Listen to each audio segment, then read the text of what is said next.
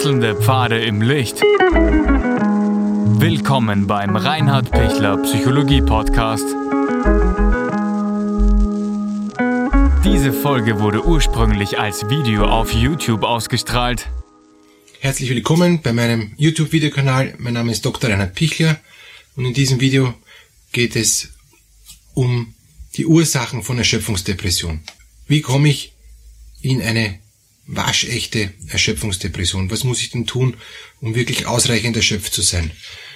Wir sind normalerweise stark und kräftig, wir halten viel aus ähm, und so schnell kommt man in keine Erschöpfungsdepression. Ich muss schon wirklich hart daran arbeiten, um mir eine Erschöpfungsdepression zu verdienen, unter Anführungszeichen. Und ich verdiene mir dann eine Erschöpfungsdepression, wenn ich erstens ganz oft gegen meine innere Natur vorgehe, wenn ich wirklich Dinge tue, wo ich weiß, das tut mir echt nicht gut.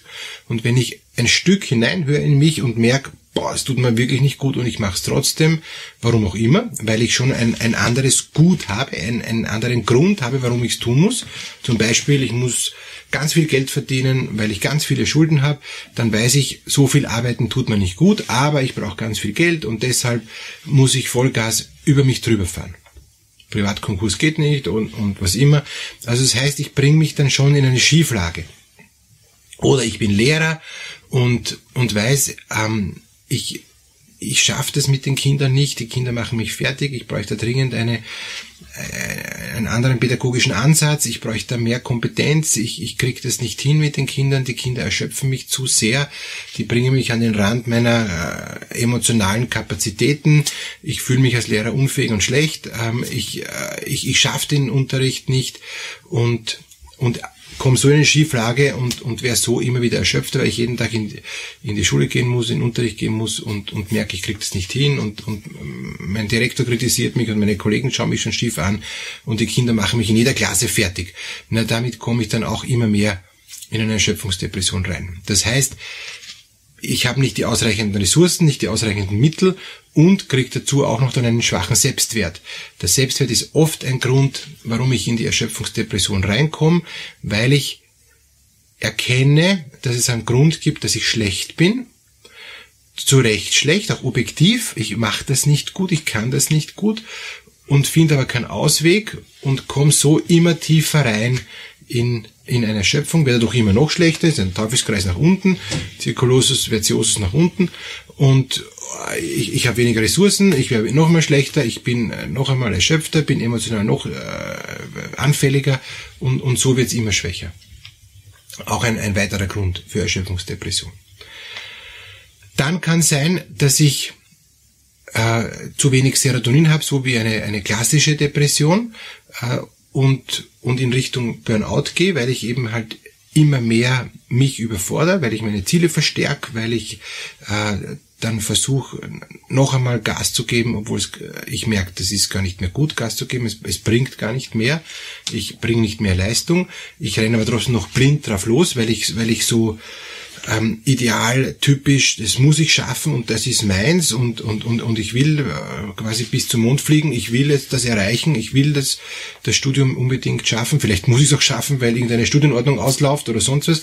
Also ich kriege da auch dann einen extremen Stress, wo ich weiß, ich muss das hinkriegen, ansonsten habe ich Riesenprobleme, ich werde gekündigt, das Studium läuft aus, ich, ähm, ich, ich, ich werde gekündigt, ich äh, kriege dafür kein Geld, ich arbeite umsonst und so weiter. Das sind handfeste Sachen, die ernsthaft sind, ja. Aber trotzdem will ich zum Mond, quasi zum Mond und ich weiß, ich komme nicht zum Mond, es geht sich nicht aus. Also deshalb bitte Hilfe holen ähm, und sagen, hey, ich schaffe das Studium nicht, ich brauche jemanden, der mit mir äh, lernt, ich brauche Nachhilfestunden. Ne?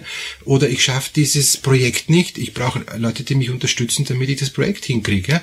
Dann verdiene ich zwar weniger Geld, ja, aber dafür habe ich das Projekt geschafft. Ja? Äh, Im schlimmsten Fall steige ich sogar negativ aus oder, oder mit Null aus, aber ich, ich bin nicht komplett gescheitert und habe noch vielleicht Kosten, die ich zurückzahlen muss. Also das heißt, da ganz realistisch hinschauen, was ist notwendig, ähm, geht sich's aus, äh, wenn sich's nicht ausgeht, Hilfe holen unbedingt oder rechtzeitig sagen, ich schaff's nicht, was gibt's für einen Plan B? Wenn ich den Plan B sag, den Plan B gibt's nicht, äh, der ist für mich No-Go, dann gibt's einen Plan C. Wenn ich sag auch No-Go, äh, wieder dann zurück zum Plan A und, und dann überlegen, wie ist der Plan A realistisch? Wenn, wenn ich sage, auch mit Hilfe ist er nicht realistisch, mit mehr Ressourcen ist er nicht realistisch, es ist einfach zu spät, es ist nicht schaffbar, dann muss ich akzeptieren, dass es offenbar wieder einen Plan A, B oder C gibt, dann muss ich akzeptieren, dass ich, dass ich alle äh, Pläne begraben muss, das Projekt begraben muss und ich dann auch scheiter. Wenn ich das annehme, komme ich nicht unbedingt in die Erschöpfungsdepression. Wenn ich es nicht annehme und stur versuche, gegen die Betonwand zu rennen, ja, dann bin ich wieder drin.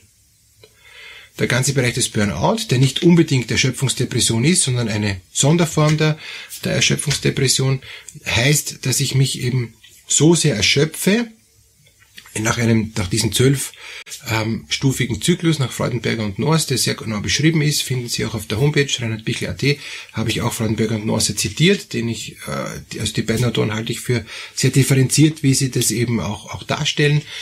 Ähm, da kann man sehr schön sehen, ähm, anhand von, von ihrem zwölfstufigen Zyklus, wie ich mich immer mehr in die, in die totale Erschöpfung treibe. Und da ist auch ein Punkt, nämlich, nämlich, nämlich eine ganz hohe Stufe, 10 oder 11 dann, vor 12 ist Zusammenbruch, aber 10 und 11 ist eben dann Depersonalisation und eine schwere Depression. Deshalb ist die Erschöpfungsdepression ein Stück anders. Die Erschöpfungsdepression, würde ich sagen, ist zwischen Stufe 4 und 7 angesiedelt, während wenn ich den ganzen Burnout-Zyklus durchgehe, komme ich auch mal an der Erschöpfungsdepression vorbei, die jetzt damit, die, die vergleichbar ist mit einer leichtgradigen Depression und komme dann, wenn ich weitermache, in eine mittelgradige und wenn ich nur weitermache, in eine schwergradige. Weil Zusammenbruch ist dann schwergradige Depression. Und, und daher ist die Erschöpfungsdepression ein gutes Zeichen. Achtung, du bist im äh, Burnout-Zyklus nach Freudenberger und North schon bei der Hälfte, also bei zwischen Stufe 4, 5 und 6. 6 ist die Hälfte und und ich muss jede einzelne Stufe wieder zurückgehen.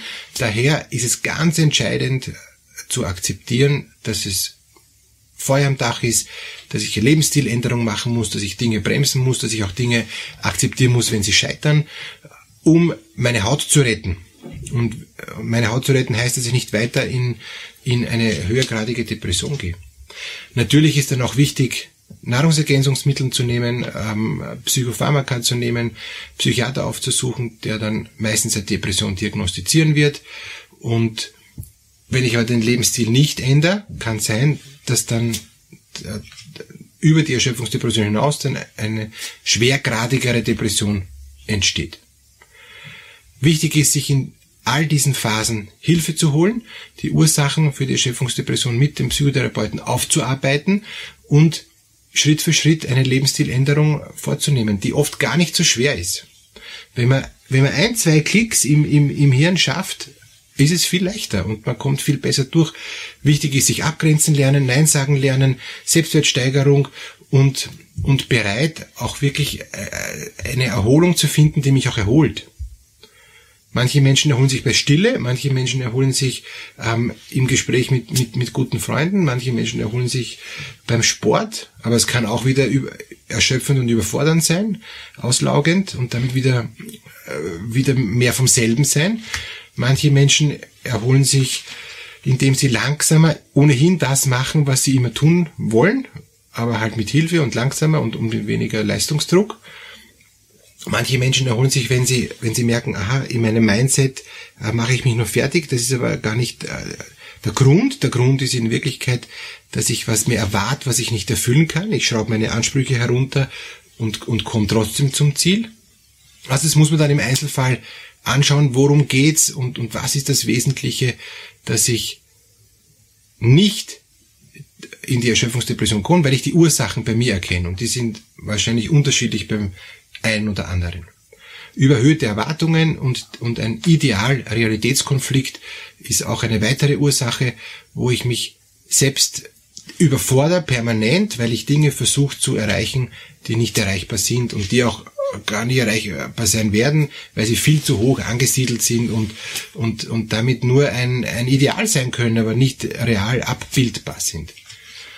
Und da auch bescheiden zu sagen, gut, das ist die Zielorientierung, aber nicht das konkrete erreichbare Ziel, ist auch schon eine große Erleichterung, wenn ich das schaffe und oft auch eine ähm, Erfahrung der, der Nüchternheit, wo ich merke, okay, jetzt bin ich wieder am Boden der Realität und, und backe viel kleinere Brötchen als wie ähm, das, was ich mir vorgenommen habe.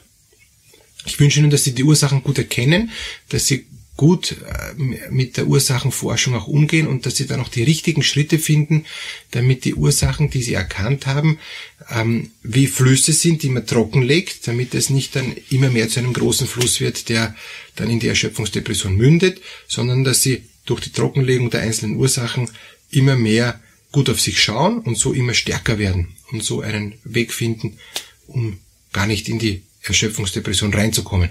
Wenn sie schon drinnen sind, ist es auch dann total wichtig, die Ursachen trocken zu legen, die, die Sümpfe trocken zu legen, dass ich dann langsam, Schritt für Schritt wieder Ressourcen kriege, wieder mehr Serotonin speichern kann und dann so auch wieder Kraft kriege und aus der Erschöpfungsdepression rauskomme.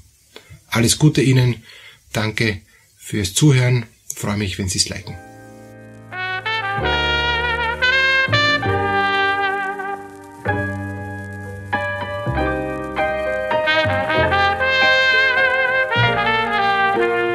Wenn Ihnen diese Podcast-Episode gefallen hat, geben Sie bitte eine positive Bewertung ab. Wenn Sie Fragen oder Anmerkungen haben, können Sie Herrn Dr. Pichler unter seinem Blog reinhardpichler.at kontaktieren. Vielen Dank fürs Zuhören und bis zur nächsten Folge.